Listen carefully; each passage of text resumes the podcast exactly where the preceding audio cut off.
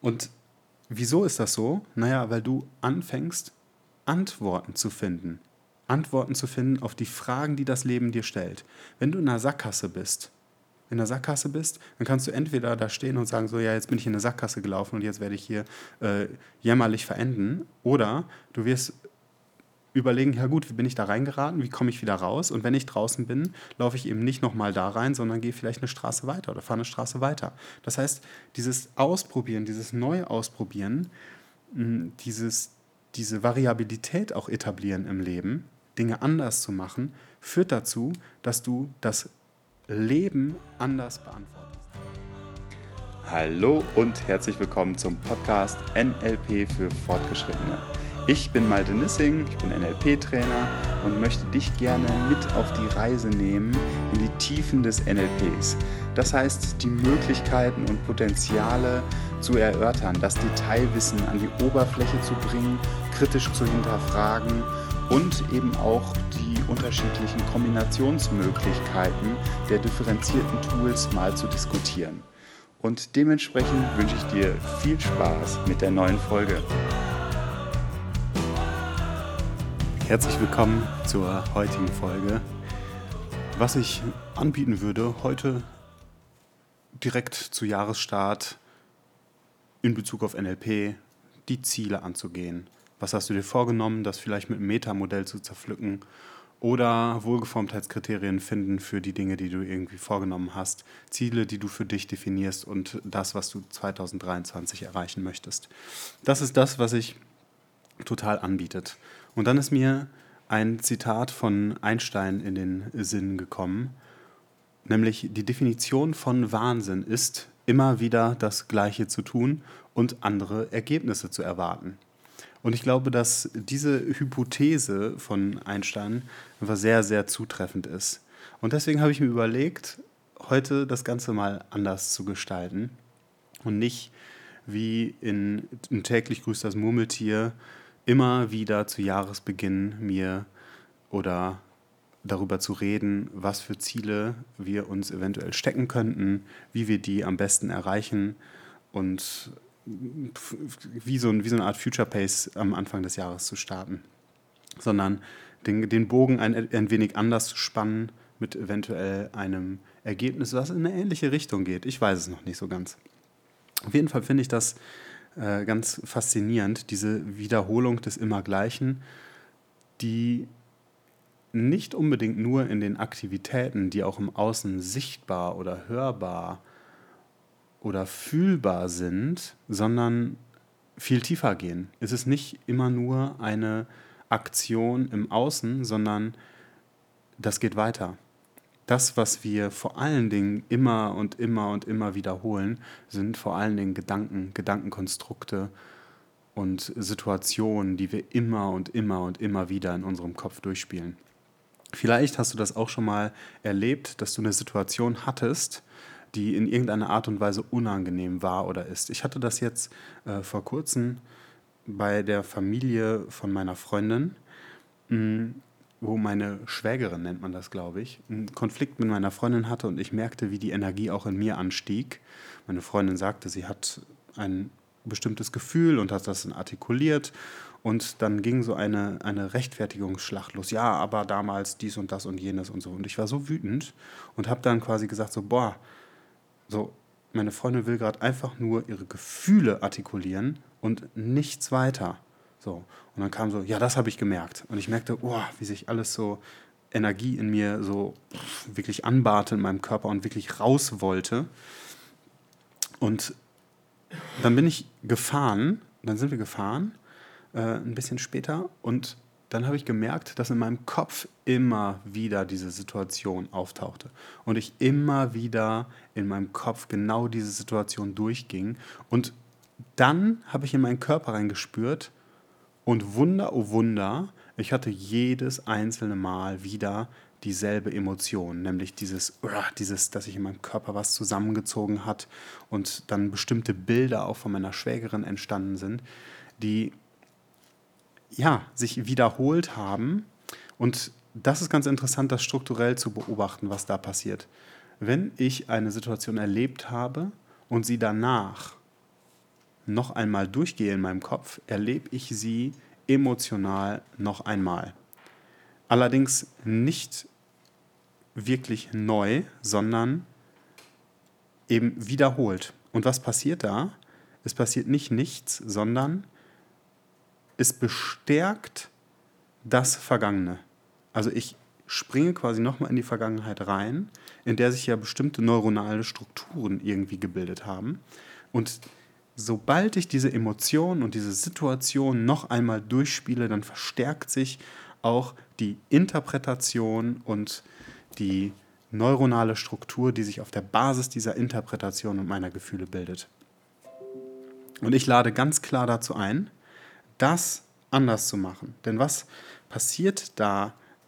Wir machen etwas eben nicht neu und das hat dann Auswirkungen auch auf zukünftige Begegnungen. Dass wir nämlich Vorbehalte konzipieren, sie generalisieren und in der nächsten Begegnung wieder zum Besten geben. Also in der nächsten Begegnung quasi durch die Brille dieser Interpretation, die durch die immer wiederholende Erinnerung deutlich gestärkt ist, der Begegnung, die ja neu ist, überhaupt nicht mehr gerecht wird. Wir begegnen dann nämlich nicht mehr der Person, die da vor uns steht, sondern die Person, die wir in unseren Gedanken die ganze Zeit interpretiert und auf der Basis einer Erfahrung in irgendeiner Art und Weise abgewertet haben. Und das wird dem Menschen dann nämlich überhaupt nicht gerecht. Menschen sind nämlich dazu da oder leben Veränderung. Durchgehend, konsequent. Das kann man auf körperlicher Ebene beobachten, dass sich Zellen andauernd regenerieren. Wir haben eine kleine Wunde, sofort fängt der Körper an, die zu heilen, aber auch das Nicht-Sichtbare, auch die Zellen, äh, beispielsweise der Schleimhäute, die sich sehr schnell regenerieren, aber auch die Zellen der Knochen regenerieren sich nach einer Zeit, ich glaube sieben Jahre waren es, komplett neu. Nach sieben Jahren sind wir auf der Zellebene zu fast keinem Anteil mehr derjenige oder diejenige, die wir mal waren. Ein paar Grundzellen, glaube ich, bleiben. Das waren solche, ähm, ich weiß nicht mehr genau, wie sie heißen, aber ist auch nicht so wichtig. Veränderung ist das, was den Menschen ausmacht. Und häufig ist es so, dass die Strukturen, in denen wir uns bewegen, also sei es systemischer oder gesellschaftlicher Natur, ähm, die sehr geprägt sind von Macht, von bestimmten Determinanten, die es zu erreichen gilt, also irgendwelche Attribute, die es unbedingt braucht, um erfolgreich zu sein, sei es Geld, sei es irgendwie ein Job, ein Auto, irgendwie Prestige und so weiter, die aber dazu führen, dass wir uns von einem ganz wesentlichen Anteil, nämlich der, der das Menschsein erst so wunderbar macht, nämlich den Gefühlen, äh, abschneidet. Das sind zwei Antagonisten, die es in ja, meine Aufmerksamkeit im Moment sehr häufig schaffen, nämlich die Antagonisten Macht und Gefühl. Und viele Menschen, die, sag ich mal, auf diesem Weg sind, sehr, sehr auf diesem, auf diesem Machtweg, spüre ich, dass sie sich in irgendeiner Art und Weise von ihren Gefühlen sehr doll abgeschnitten haben. Ähm, und das ist auch etwas, was sich, naja, durch die Wiederholung des Immergleichen auch sehr stark festigt. Was passiert da bei Menschen, die, sag ich mal, nicht unbedingt diese, diese Macht unbedingt wollen, aber sich eben auch trotzdem in diesem Systemischen bewegen? Äh, sie unterstützen es dennoch, sie spielen das Spiel mit in einer bestimmten Art und Weise, die viel subtiler wirkt. Viele Menschen flüchten sich in Kontrolle. Und zwar in eine Art Selbstkontrolle und begegnen Menschen, anderen Menschen, dann nur noch eingeschränkt. So, was kann ich demjenigen in der Situation zumuten? Und machen quasi so eine Art, ja, ich sag mal, Vorabannahme, mit der sie dann den Menschen auch nicht vorbehaltslos begegnen, sondern die ganze Zeit interpretieren, was muss ich tun, damit der andere mich so wahrnimmt, wie ich wahrgenommen werden möchte.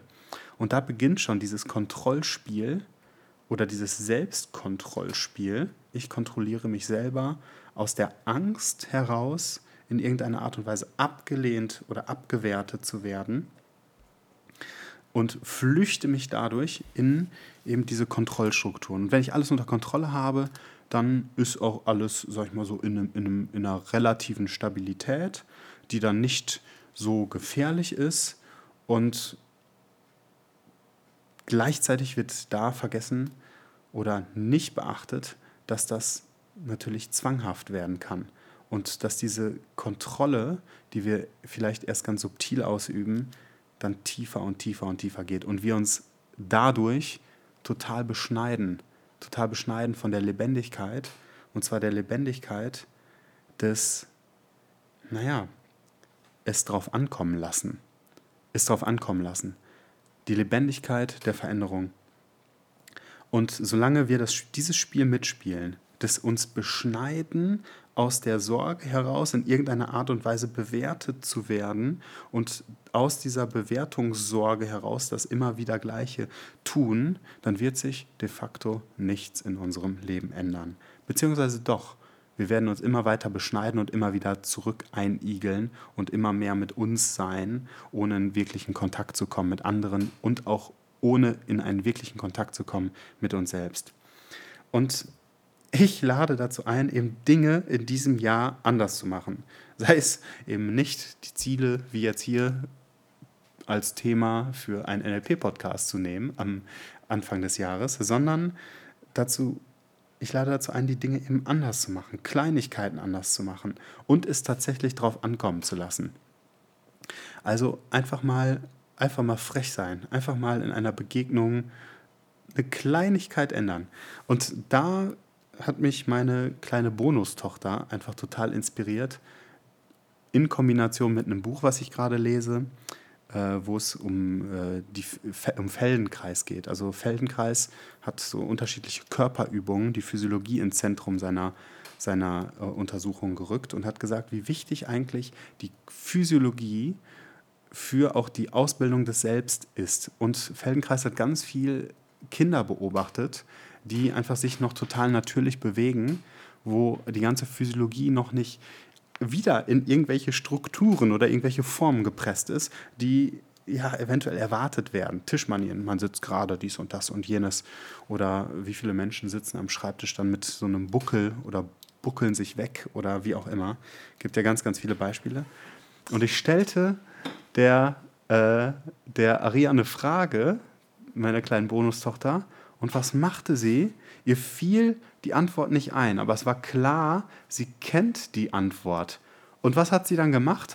Ich habe dann sie ganz genau beobachtet. Sie legte erstmal ihren Kopf schräg und fing dann rumzuwippen. Dann fiel es ihr nicht ein, dann stand sie auf und sprang so ein bisschen rum und, machte, äh, mm, und bewegte sich und bewegte ihre Arme und ihre ganze Physiologie wurde lebendig und irgendwann wusch war die Antwort da. Und da habe ich gedacht, so, boah, wie genial ist das denn? Sie verändert ihre Physiologie, sie lebt ihre Lebendigkeit aus, sie macht, sie, sie merkt ja körperlich, ich bin in einer bestimmten Pose, mir fällt die Antwort nicht ein, also muss ich ja etwas verändern, um zu einem anderen Resultat zu kommen. Und das ist so simpel und so unfassbar wichtig. Und oft fällt uns das eben nicht auf, dass wir in so einer Art, äh, ja, und täglich grüßt das Murmeltier-Spirale sind in der wir äh, die Wiederkehr des Immergleichen begrüßen und uns als, ich sag mal, eine Art Opfer der Umwelt sterilisieren. Äh, sterilisieren ist das falsche Wort. Äh, stilisieren. Also, indem wir uns quasi abwerten und nicht zum Täter werden, also Täter in unserem eigenen Leben, unser Leben selbst bestimmen, sondern uns als äh, passives Subjekt erleben. Und das ist etwas, was unsere Selbstwirksamkeit, und da bin ich jetzt bei Viktor Frankl, beschneidet. Also wir erleben uns in einer äh, beschnittenen Selbstwirksamkeit, die nicht glücklich machen kann. Wenn du Dinge anders machst, wirst du in vielleicht denselben Kontexten zu unterschiedlichen Ergebnissen kommen. Sei es, das Feedback ist, äh, was ist denn mit dir los? Oder äh, wieso grinst du so? Oder was schneidest du für eine Grimasse? Oder wieso stehst du auf einem Bein? Man kann ja tausend Kleinigkeiten machen. Das, Resu das Resultat ist, du bekommst ein unterschiedliches Feedback. Ein anderes Feedback, als wenn du die Wiederkehr des Immergleichen wiederholst. Und das ist was, was, äh, was das Leben lebendig macht.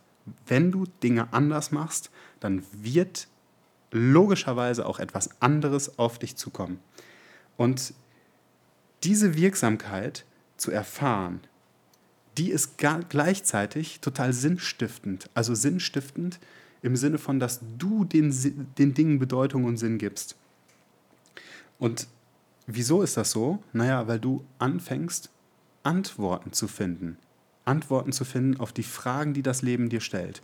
Wenn du in einer Sackgasse bist, in der Sackgasse bist, dann kannst du entweder da stehen und sagen, so ja, jetzt bin ich in eine Sackgasse gelaufen und jetzt werde ich hier äh, jämmerlich verenden. Oder du wirst überlegen, ja gut, wie bin ich da reingeraten, wie komme ich wieder raus? Und wenn ich draußen bin, laufe ich eben nicht nochmal da rein, sondern gehe vielleicht eine Straße weiter oder fahre eine Straße weiter. Das heißt, dieses Ausprobieren, dieses Neuausprobieren, dieses, diese Variabilität auch etablieren im Leben, Dinge anders zu machen, führt dazu, dass du das Leben anders beantwortest und damit zur, zu einem aktiven Gestalter, zu einer aktiven Gestalterin deines Lebens wirst. Und das ist was, was essentiell ist. Was passiert nämlich dadurch? Du erfährst deine Wirkung, deine Wirkung neu. Du erfährst deine Wirkung neu. Du erlebst, aha, wenn ich mich so verhalte, dann kommt das Feedback zurück. Jetzt probiere ich es mal anders aus. Ich verhalte mich anders und Evola kommt ein anderes Feedback zurück. Und diese Variabilität zu etablieren, es anders zu machen, Veränderung mit einfließen zu lassen, führt dazu, dass du auch die Wahl hast. Das heißt, du bist nicht mehr limitiert in deiner Auswahl, so ich habe nur einen Weg, also gehe ich den, sondern du hast permanent die Wahl zwischen unterschiedlichen Verhaltensweisen, die du zeigen kannst. Und das Interessante ist, das kannst du entweder machen, indem du die Entscheidung eben variabel triffst oder sogar Kleinigkeiten in deiner Physiologie änderst. Und es hat beides eine Wechselwirkung. Sobald du in deiner Entscheidung etwas änderst, wirst du merken, dass deine Physiologie eben auch anders reagiert darauf. Und sobald du deine Physiologie änderst, wirst du auch merken, dass dir andere Erfahrungen oder Entscheidungen einfallen oder Möglichkeiten einfallen, auf eine bestimmte Situation zu reagieren. Es ist total spannend, mal wenn du merkst, oh, in dir ziehen sich bestimmte Körperpartien zusammen, wenn du auf eine bestimmte Person gehst, das mal bewusst wahrzunehmen und dich dann mal ganz anders hinzustellen. Diese kleine Facette kann schon dazu führen, dass die Situation eine ganz andere wird. Wieso? Weil dein Gegenüber dich plötzlich anders wahrnimmt und auf der Basis dieser unterschiedlichen Wahrnehmung es zu einer anderen Dynamik kommt. Und dadurch eben nicht das immer wieder Gleiche, kommt oder die immer wieder gleichen Ergebnisse kommen, sondern dass, dass das Leben ja, in, einer, in einer Klaviatur, wo eben alle Töne, die hellsten und die dunkelsten gespielt werden können, Einkehr bezieht in dein Leben. Oh Gott, jetzt verhaspel ich mich total. Also, meine Einladung für 2023, mach die Dinge anders. Mach die Dinge anders. Und nimm dir Kleinigkeiten vor, spontan, in den jeweiligen Situationen, in denen du bist. Überleg, wie verhalte ich mich sonst und dann verändere eine mini, mini Kleinigkeit. Diese Kleinigkeiten werden einen riesengroßen Impact haben und darauf kannst du dich freuen. Und ich wünsche dir jetzt viel Spaß, das Ganze auszuprobieren und freue mich auch auf das Feedback, was du eventuell dann diesbezüglich erlebst und mit mir teilst. Also, alles Liebe für 2023 und einen wunderbaren Start